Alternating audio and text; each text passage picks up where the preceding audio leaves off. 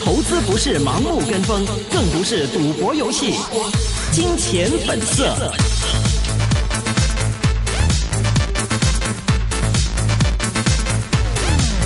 好的，欢迎收听，今天是二零一六年七月十八号星期一的《金钱本色》。那么这是一个个人意见节目，嘉宾意见是仅供参考的。今天是由燕婷和我阿龙为大家主持节目。首先，请燕婷带我们回顾今天港股的收市情况。好的，我们刚刚说过周末有这个土耳其证件的事变这样的一个失败的影响，但是港股今天早上并没有受到特别大的影响。我们看，呃，港股今天只有低开两点，报两万一千六百五十六点，其后呢表现比较的反复哈，在半日是上升了三十四点，午后很恒指升幅逐步扩大，最多曾经涨了一百六十二点，高见两万一千八百二十二点，创今年的新高。全日则是收升一百四十三点，或百分之零点七，报两万一千八百零三点。港股呢已经是连升了六天，累涨一千两百三十九点，或百分之六了。那沪指方面则是下跌了十点，或百分之零点四，报三千零四十三点。国指呢也是涨了四十一点，或百分之零点五，收九千零九十点。总成交是五百五十五点四五亿元，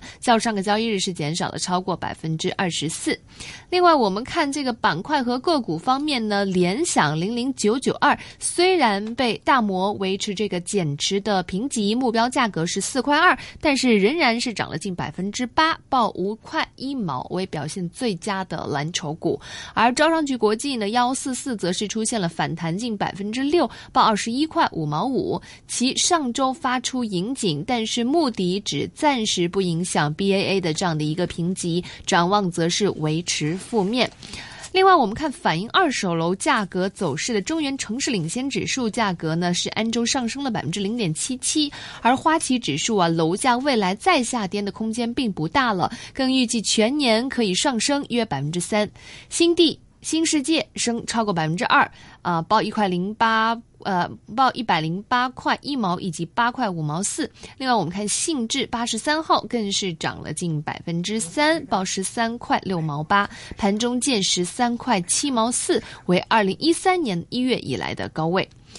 还有，我们看到汽车股方面，比亚迪啊涨了近百分之三，报五十二块六毛五，曾经见超过一年的高位五十二块八毛五。早前呢，这个三星电子参与其 A 股非公开发行，德银因为上调其目标价格到五十六块八，大和也是建议买入。吉利方面呢，委任这个李东辉为执董以及副主席，股价上扬超过百分之三，报四块七毛九。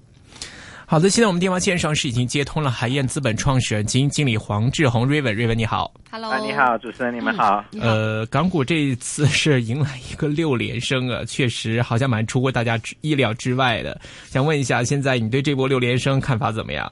我觉得，如果我们上一次上节目的时候，可能是几个星期前，嗯那个时候英国的那个脱欧还没有发生，是土耳其也没有差一点发生政变。如果那个时候你跟我讲说这两件事情都会发生，我觉得我肯定不会说这个恒指会比那个时候要高，啊、涨大概百分之五左右。嗯嗯，所以我觉得这一次的涨可能更加跟美国有关吧，因为美国的三大指数其实也呃到了新高了。嗯那我们以前经常也讲过，其实恒指是外国就很多呃外国的资产，还有因为它自由的流动，所以这个其实是能够反映这个国际投资者的一种情绪。嗯那这种情绪现在为止呢，我觉得还是比较好的。啊、你看上个星期中国那个 GDP 公布也是不能说很大的去高于预期吧，但起码是一个呃，因为有了房地产行业这个板块的支持，大家还是觉得挺正面的。嗯。那我们看现在这个就是呃，刚刚说到的英国脱欧啊，还有这个土耳其事件也已经发生了，但是这个呃港股这个上升的动力，您觉得还能坚持多久呢？而且这个上升的动力还能上冲到多少这点位呢？啊、我们其实比较关注的，可能这个我们跟别的行家有一点不一样啊、我们觉得其实六月份的涨，除了刚才讲的外围因素之外，其实很大的一个推动力是来自港股通南下的一个净买入。是嗯啊、这个我我也想跟大家分享一下一些数据。啊、六月份啊、这个日均的净买入，净买入的意思就是买入减去啊、卖掉，这个净买入的成交额是二十四亿港币。那这个这个净买入其实比起五月份，其实是增加了大概百分之九十左右。嗯五月份只有十三亿的这个净买入。嗯那所以我觉得，在一定虽然我们很难的去量化，就是南下资金究竟有多大的去支持恒指，但我觉得，就咱们从一个宏观的角度来讲，我觉得是挺一个挺挺大的一个支持。呃，您觉得为什么会有这样的变化呢？百分之九十多，这个啊变化其实挺大的。呃，所以我们现在其实市场上其实有不同的猜测，究竟谁在买这个港股？嗯呃，所以我们看，其实呃六月份他们喜欢买的，就因为港交所有公布他们买的股票最多是什么？第一个是建设银行嗯九三九，第二个是汇丰控股呃五号，还有工商银行。那大家就在想，究竟谁在买银行股呢？嗯啊、我们自己觉得其实不像是一个散户的行为，因为这样，因为银行股不是特别符合这个 A 股的风格，所以以我们现在的推断，还有跟一些券商的呃沟通，我们觉得更加像的是保险和理财产品，因为他们喜欢低估值。呃，而且股息相对比较高的一些股票，那、像呃建设银行有百分之五到六左右，所以其实很符合这个国内理财产品的一种需要，所以我们觉得这一波进来好像是机构的一个行为，嗯啊、也就我们为什么会继续关注说这一波还会继不继会不会继续啊持续下去？是，呃，那个这个黄先生，就麻烦您这个说话的时候，是不是有同时在开着我们这个广播呀？啊、没有吧？应该呃，或者有没有开免提？呃因为我们这边可能会有点回音，回音然后这边这个连线质量不是很好。如果有开免提的话，就关一下，就我们用接听的听筒方式就好了。好好，哎，对，这样样好了一点，对，这样会好很多，对，嗯这样会好很多。对，呃，另外刚才您也提到，这个这波资金可能是来自于这个港股通方面进来的这个机构投资者的一些资金嘛。那么有的人其实也我们也看到了，最近明显看到这个港股通通过这个渠道来香港这边的资金已经比之前的高位的时候减少很多了。嗯嗯其实这样的一个信号，您怎么理解呢？啊、我觉得这个也是我们自己觉得，虽然你刚才提到，呃，这个恒指七月份还是会往上还是往下，我们觉得如果南下的净买入已经明显减少的情况下，我们觉得这个可能要小心了。虽然上个星期恒指单周还是涨了将近百分之五，但你看到那个南下的净买入其实是少了。嗯，是。所以这个得出什么结论呢？您认为？啊、我们觉得如果短期内，啊，如果南下的这个港股通的买净买入资金放慢，我们估计港股市场会短期可能会有一定的回调。嗯哼，那这个回调的深度或者是规模幅度，您是怎么看？是一个非常大幅度吗？可能要去到两万点吗？还是说我们现在到两万一千八之后，我们即便要回调，可能还是在两万一千点的上方回调？这样的话，您是怎么哪种看法？呃，我觉得虽然是比较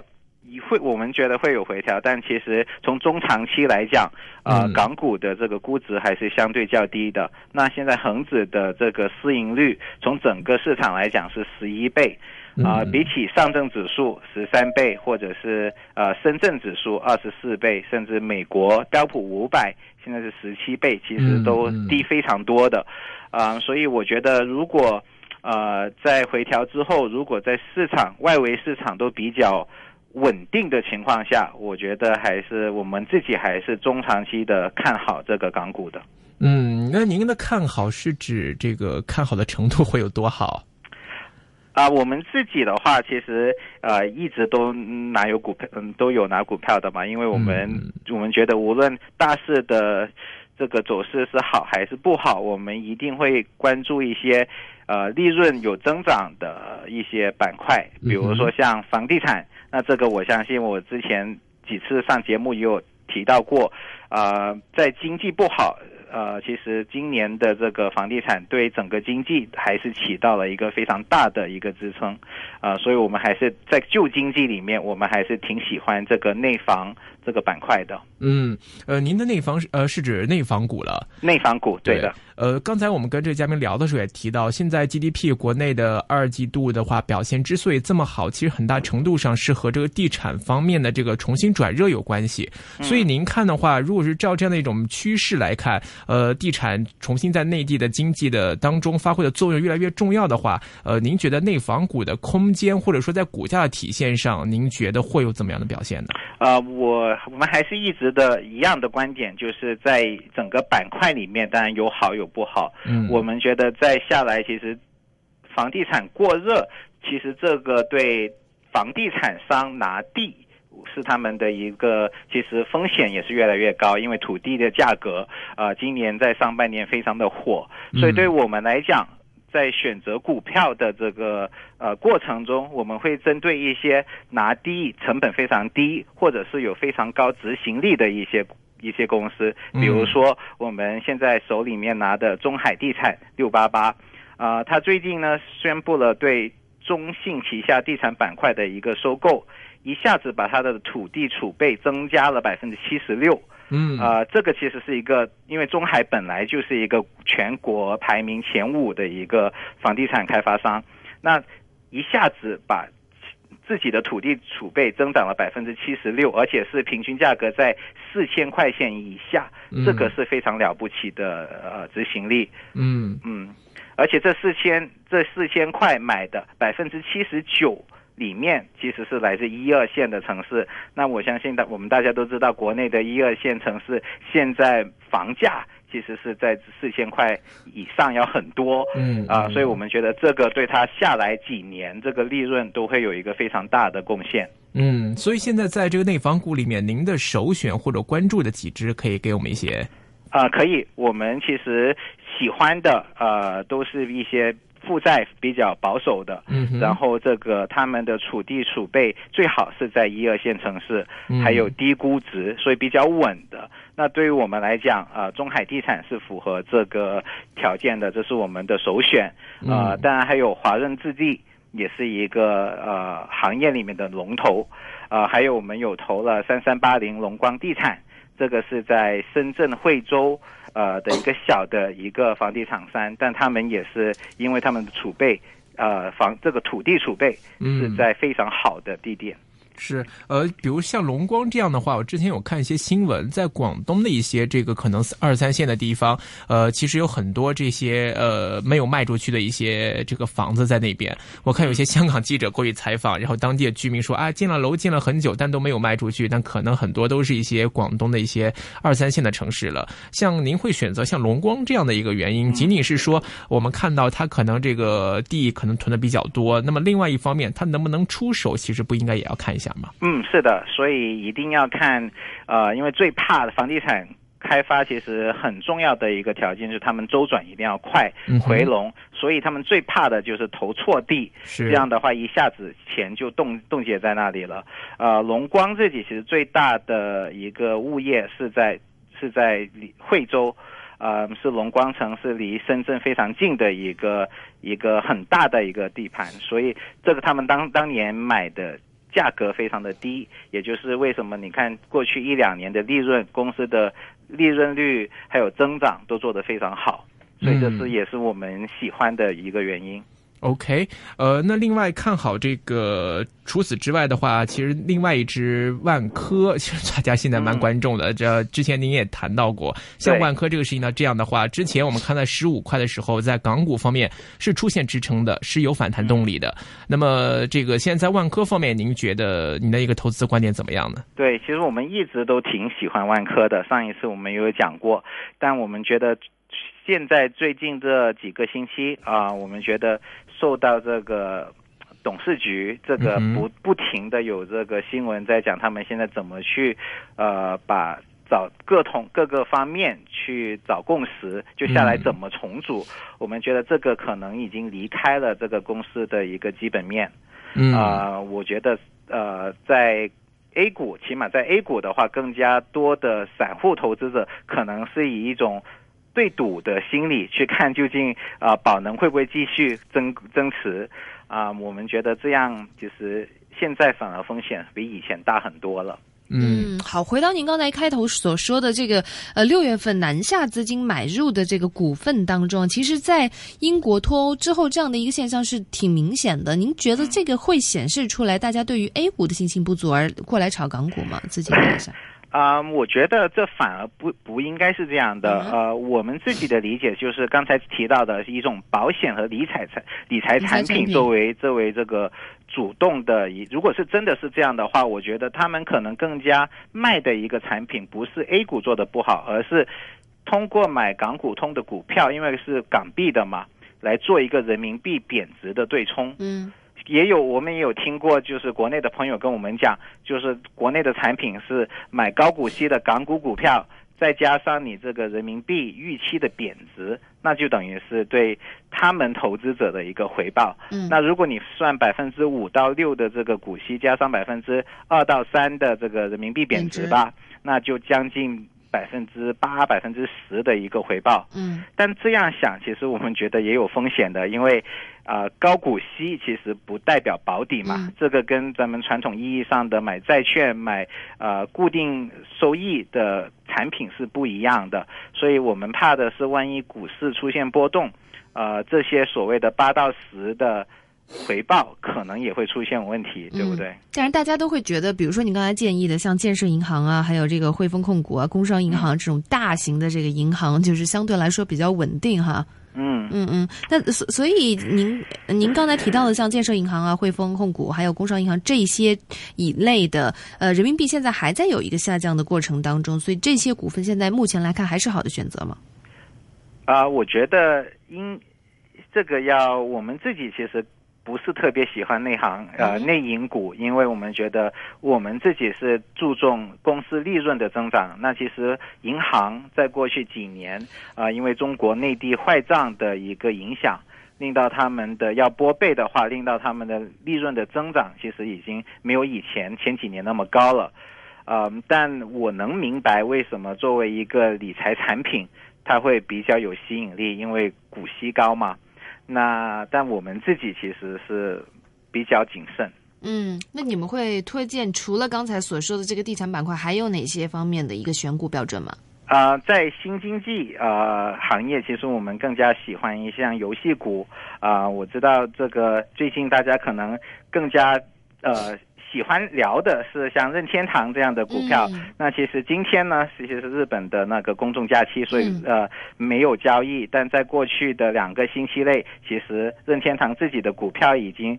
增长将近两倍，就增长了百分之九十嗯对，了。暴涨了，对对，嗯可能大家很多听众也听过这个精灵的游戏。那精灵游戏在香港还不可以玩，因为还没有在香港推出。但在全球其他国家，比如像美国、像欧洲、啊、加拿大、澳大利亚、纽西兰，其实都已经非常的火。嗯火到什么地步呢？火到呃，这个任天堂增加的这个呃市，就是它的那个市值增加的大概是呃两百亿美金左右。嗯两百亿美金就是腾讯之前不是买了那个呃 Supercell 是一个做专门做 Clash of Clans 那个游戏，已经是它的两倍了。嗯所以这个是一个大家关注的比较多的一个股票。嗯但嗯。呃，其实，在当年我们跟对照现在这个 Pokemon Go 啊，也是一个游戏带来的一个火、呃热火朝天这样的迹象吧。但是其实以前也有那个 Candy Crush 这些全球风靡的一些手机游戏，嗯所以您觉得这个只是一个短时间的这样的一个现象吗？啊、我觉得，呃，因为这个游戏，呃，我们其实自己试玩过，嗯它是英语叫做 augmented reality，是一个矿增实境。什么意思呢？就是可能在简称的 AR 技术 AR？对，嗯就可以用你的手机通过拍实景，就它把一些精灵放到你的电话里面的感觉。嗯。所以是一个挺新颖，之前也没有做过的一个游戏，嗯，所以也鼓励着很多呃宅男宅女都到外面去运动一下，走一走，去拿去抢精灵，嗯。啊、所以这个呃刚推出不久，但已经在每一个国家的这个 App Store 呃应用的商店里面排行已经是第一，而且是高居第一。嗯。所以这个现因为是新的游戏，所以现在买方跟卖方都不知道能够持续多久。嗯。呃，所以大家另外一个想象就是说，这一次其实是只是任天堂的一个 IP，就是 Pokemon，它是它里面的一个像迪士尼一样，它其实有很多各种各样的呃别的产品。呃产品，对，比如说你看呃 Super Mario，呃，嗯。比如说你看呃 Zelda，其实有很多各种各样的别的一些人物，嗯那大家就在就在想，如果任天堂愿意把它所有的 IP 都拿出来发做这个手游游戏，嗯那这个就不得了了。对，所以所以就基于这样的一个事件，您对于整个手游市场还是非常看好的，对吗？对，是的，嗯。但跟中国又有一点不一样，因为这一次 Pokemon Go 其实是呃，也给大家分享一个故事，就其实是当初一个 Google Maps 的呃主管出来做的，所以才通过 Google Map 来支持它整个游戏的一个呃一明白个地图。呃，时间有限，我们今天就先聊到这里，非常感谢谢谢 Raven，好，谢谢。好，谢谢，拜拜拜拜。